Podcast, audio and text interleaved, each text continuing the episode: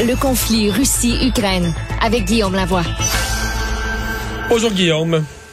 Bonjour Mario. Ouais, c'est une journée assez exceptionnelle, mais bon, quand le président, comme on dit, quand le président Biden est en ville, on fait des sommets, trois sommets dans la journée.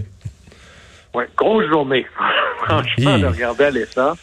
Puis euh, la, diplomatie, euh, comme la guerre, ça se fait pas juste au bout du fusil, ça se fait aussi par les symboles. Quand le président américain dit à 10 jours d'avis, un sommet de l'OTAN, un sommet du G7, et je veux rencontrer euh, les leaders de l'Union européenne, ça démontre à la fois à quel point les enjeux du moment sont importants, puis aussi à quel point la véritable force derrière tout ce qu'on voit, c'est l'unité et la solidarité de la coalition. Et, le fait qu'on y mette autant, imaginez l'énergie qui va là-dedans. Là. La photo op, c'est le goût facile. Là. Le travail qui est en amont pour arriver à ça. Et ça marche. Juste euh, un, petit point d'explication parce que partout vous allez entendre qu'il a rencontré les leaders de l'OTAN. On sait que c'est l'alliance militaire, le G7, on comprend bien. Quand il dit qu'il rencontre le Conseil de l'Union européenne, qu'est-ce que ça mange en hiver? L'Union européenne, c'est une fédération. Alors, grosso modo, le Parlement européen, c'est un peu comme notre Parlement à nous. La Commission européenne, c'est un peu, c'est pas tout à fait ça, mais c'est l'exécutif, c'est le Conseil des ministres. Puis le Conseil de l'Union européenne, c'est pas tout à fait comme un Sénat, mais ce serait comme un Sénat qui regroupe les chefs d'État des pays. Alors, quand tu t'assois avec le Conseil, tu parles avec tous les chefs d'État, le président français, le premier ministre britannique, euh, Mais il y en a beaucoup qui sont en commun. Il y en a beaucoup qui sont en commun avec l'OTAN. Tu, tu rajoutes l'Autriche, tu rajoutes des pays scandinaves, quelques pays de l'Union européenne qui sont pas membres de l'OTAN, mais il y a, du recoupement dans les participants. Oui, il y en a qui devaient avoir euh, aussi, ben, il y en a qui avaient trois meetings dans leur journée. Là. Par exemple, les Britanniques sont membres de l'OTAN, ben, plus les Britanniques. Ils sont plus dans l'Union européenne. Les Français et les Italiens. C'est ça. Et puis, donc, les Français sont membres des trois clubs mais ça démontre à quel point que, d'ailleurs, c'est le, bon témoignage de penser une bataille comme celle-là. Elle est à la fois militaire, à la fois diplomatique, à la fois économique. C'est à peu près ça les trois euh, rencontres qu'il y avait aujourd'hui. Et là, franchement, euh, il faut donner ça à M. Biden. Il s'est pointé. Il y a une vieille expression qui dit marche comme ta bouche. C'est ça qui fait que tu es crédible. Il arrive puis il dit Moi, en passant, là, je m'en vais en Pologne demain, avant même que vous me posiez la question. Les États-Unis d'Amérique vont accueillir 100 000 réfugiés. Quand même pas rien. Et en plus, parce qu'on sait qu'on ne pourrait pas faire traverser l'Atlantique à tout ce monde-là, je mets un milliard sur la table pour les pays européens pour les aider à accueillir euh, les réfugiés. On en parlait hier. Varsovie, une ville euh, à peine la taille de Montréal, reçoit depuis le début du conflit 100 000 personnes par jour. Alors, si on les aide pas, ils n'y arriveront pas. Et puis, à travers ça, on sent, on sent monter de plus en plus ou se clarifier le positionnement de la ligne rouge. Armes chimiques, d'après moi, l'OTAN va débarquer sur le territoire euh, de l'OTAN, pardon, sur le territoire de l'Ukraine. Alors, les choses avancent, les choses bougent. Et euh, ceux qui n'ont pas vu passer ça, c'était dans le New York Times ce matin, la première ministre de l'Estonie. Et en Estonie, là, il faut savoir, c'est un pays qui est relativement jeune. Euh, en termes d'organisation gouvernementale, on en parlera. Moi, c'est mes préférés. Mais eux, ils ont vécu, à peu près tout le monde dans leur famille ont, vécu des, abus euh, du système soviétique. Et là, la première ministre d'Estonie fait une longue lettre dans le journal en disant c'est ici que ça se passe, là, il faut être sérieux. Et franchement, j'aurais pas voulu être le premier ministre canadien en regardant ce que l'Estonie avait à dire. Parce qu'écoutez, là, c'est un pays de 1,3 million d'habitants. Alors, c'est un peu, c'est plus petit que la ville de Montréal. Ils ont donné 250 millions de dollars en aide, entre autres militaires. Donc, contribution à l'OTAN, c'est 2,3% Ils disent on augmente ça à 2,5 Le Canada, nous, on n'est même pas à 1,4 encore. Ils disent nous, on dépend à 100% de l'énergie russe pour le gaz naturel et on va être le premier à dire il faut réduire notre dépendance aux énergies russes et il faut en faire plus pour les réfugiés. Quand le plus petit pays du groupe en fait proportionnellement beaucoup, beaucoup plus que toi, ça devient un peu gênant d'être ouais, puis je peux-tu rajouter quand même euh, qu'ils ont, eux autres, en plus, la menace russe en pleine face. C'est le pays le plus proche de la, des, grandes villes russes, le pays le plus collé sur la Russie de tous. Euh, ils n'ont pas la chance comme nous de quand même de vivre ça à distance, là, de, vivre ça sans avoir une peur à court terme de, que, le conflit se transporte sur nos terres. Absolument. pour, citer Jean Perron, ils ont, ils ont le nez dans l'enfer du mal. Ils sont vraiment là. Je faisais une lecture dominicale récemment qui parlait d'une nouvelle guerre froide. Dans la logique de Vladimir Poutine, le territoire qui mérite pas d'être un pays, exactement la même rhétorique que l'Ukraine, c'est les pays baltes avec l'Estonie en tête, qui leur donnerait une ouverture sur la mer Baltique de manière très importante. Alors, dans le, plan de Poutine, les prochains, c'était les pays baltes avec l'Estonie. Alors, eux, c'est très, très, très réel, mais quand même, encore là, je reviens avec cette idée, le leadership, c'est moi d'abord et moi de manière totale. Alors, c'est un peu ce que l'Estonie, euh, ils sont pas allés se pointer là en disant, moi, je suis le petit qui va m'asseoir dans le trailer en bénéficiant de l'engagement des autres. Ils font leur part et un peu plus. Puis comme Canadiens, on regarde ça, on se dit ouais. Est-ce qu'on a est-ce qu'on fait tout ce qu'on peut pour être assis autour de cette table-là? Probablement hmm. pas. Là.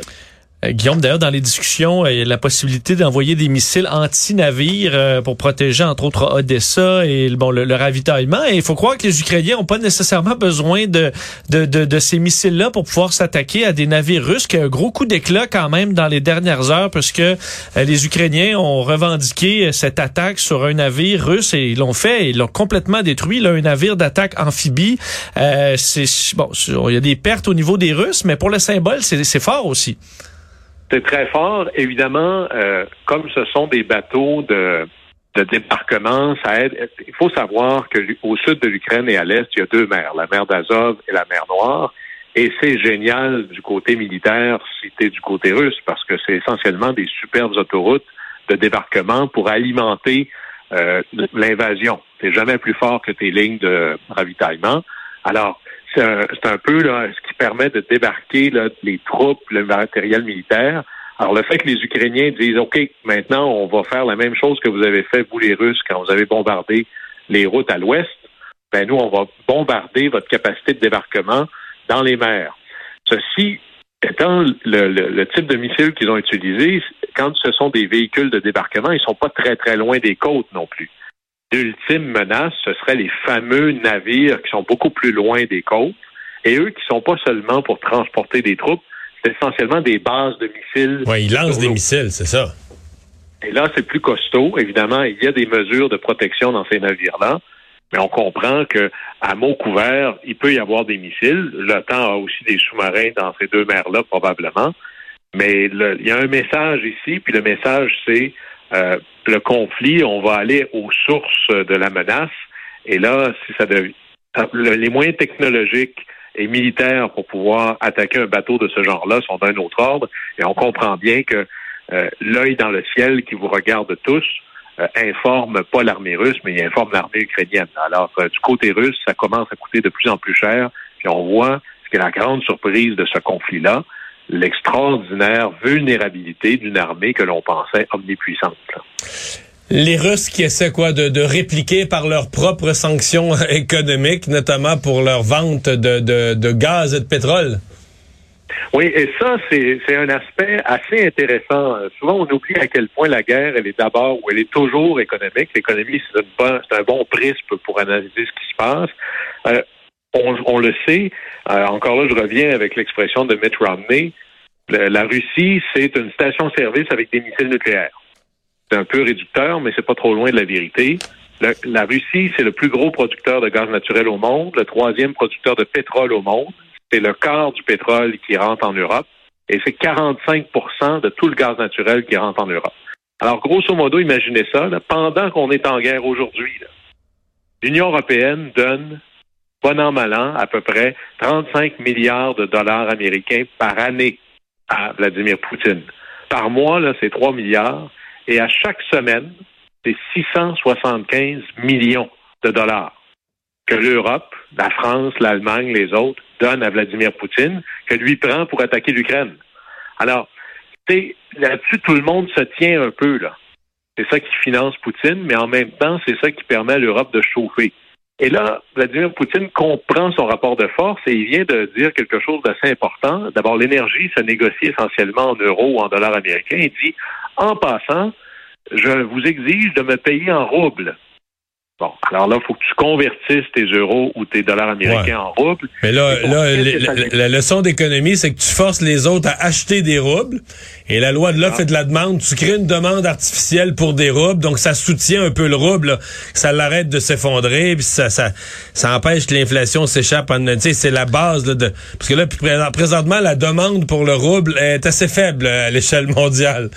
Oui, il n'y a pas beaucoup de touristes qui disent j'aimerais savoir des roubles pour aller visiter la Russie. Ni d'investisseurs qui, ni d'investisseurs qui disent ça me prendrait des, des roubles pour acheter des, des obligations en Russie.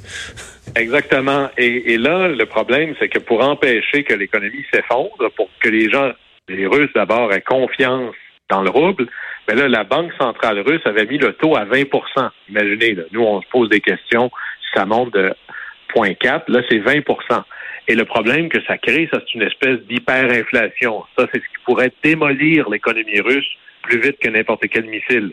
Alors, Poutine dit, je vous, je vous oblige à tous à acheter du rouble, ce qui va me permettre, moi, d'éviter l'hyperinflation dans mes terres. Puis en même temps, ça contribue à cette volonté partagée par la Chine, par l'Inde, pas même par l'Arabie saoudite, de dédollariser l'économie mondiale. C'est-à-dire, pourquoi est-ce qu'il faut que je passe toujours par le dollar américain pour vendre du pétrole? Le vieux rêve chinois, c'est on pourrait-tu faire ça dans d'autres monnaies? Mais c'est aussi une manière de complexifier. Imaginez, vous, êtes le responsable de ça, là. Euh, trouvez ça 675 millions de dollars en roubles à chaque semaine. C'est pas évident. Puis la grande question, c'est là où c'est un jeu de les Américains ont une expression qui dit qui va flancher en premier. Est-ce que les, Européens vont dire non, non, moi j'ai un contrat, ce contrat-là est en euros ou en dollars, alors il n'est pas question que je fasse ça. Qui va couper en premier? Est-ce que c'est les Européens qui vont arrêter de payer? Ou c'est Vladimir Poutine qui va fermer le robinet? Ça, personne ne le sait. Une des suggestions euh, qui, d'ailleurs, qui avait existé dans le passé il y a très, très longtemps, proposé aussi par l'Estonie, c'est soyons honnêtes, on va prendre le pétrole et le gaz russe, mais on va pas lui donner l'argent tout de suite. On va le mettre dans un compte en fidélicommis en disant quand tu sortiras d'Ukraine, tout cet argent-là sera à toi avec les intérêts. Et c'est ça qu'il va falloir se poser comme question. Qu'est-ce qu'on fait? Est-ce qu'on plie? Est-ce qu'on refuse? Est-ce qu'on paye en mettant ça à côté? Et là, qui va flancher en premier? Et posez-vous la question, là, est-ce que vous êtes capable d'être, par exemple, M. Poutine qui dit ben moi je peux endurer de ne pas me faire payer pendant longtemps, ou peut-être plus longtemps que les usines européennes peuvent tourner ou que les Européens peuvent se chauffer? Alors c'est pour ça que la véritable arme anti-Poutine, c'est d'être capable de se libérer euh, de, de la cage, de l'espèce de camisole de force dans laquelle les Européens se sont mis par cupidité, être complètement dépendant à l'énergie russe. Alors là, il faut trouver des manières d'augmenter l'offre qui viennent d'ailleurs. C'est un peu ce qu'on voyait aujourd'hui. Là. Comment est-ce que le Canada et les autres peuvent envoyer plus d'énergie vers l'Europe? Mais surtout, moi je le vois venir, là, des véritables programmes de rationnement pour réduire la consommation. Et c'est par là que ça va passer. D'ailleurs, euh, c'est ce qu'on disait dans la Deuxième Guerre mondiale. Euh, il y avait une vieille euh, logique qui disait quand vous conduisez seul dans votre voiture, votre copassager, c'est Hitler. Mais là, peut-être que c'est Poutine. Qu'est-ce que l'Europe est prête à faire pour radicalement réduire ben, Une des questions, ouais. Est-ce qu'on est prêt, je sais pas la faisabilité technique, mais est-ce qu'on est prêt en Allemagne à repartir des vieilles usines de charbon fermées? Ben là, ça, c'est ce que les Verts vont devoir, euh, d'ailleurs, les Verts vont devoir se, regarder dans le miroir. Les Verts euh, euh, européens ont toujours été radicalement anti-nucléaires. Et il disait, ben, fermons les centrales nucléaires, on prendra du gaz russe. Ben là, à tout prendre, peut-être que tu es mieux de revoir ta position. Euh, en France, vous allez voir des centrales produire davantage. Je pense qu'on va réouvrir des centrales nucléaires en Allemagne. Le problème, c'est tu fais pas ça là on-off. Alors, ça va prendre un certain temps. Mais c'est fascinant de voir combien un conflit aussi mondialisé que celui-là a des ramifications économiques qui dépassent vastement la Russie et l'Ukraine. Guillaume Lavoie, merci, à demain. Au plaisir.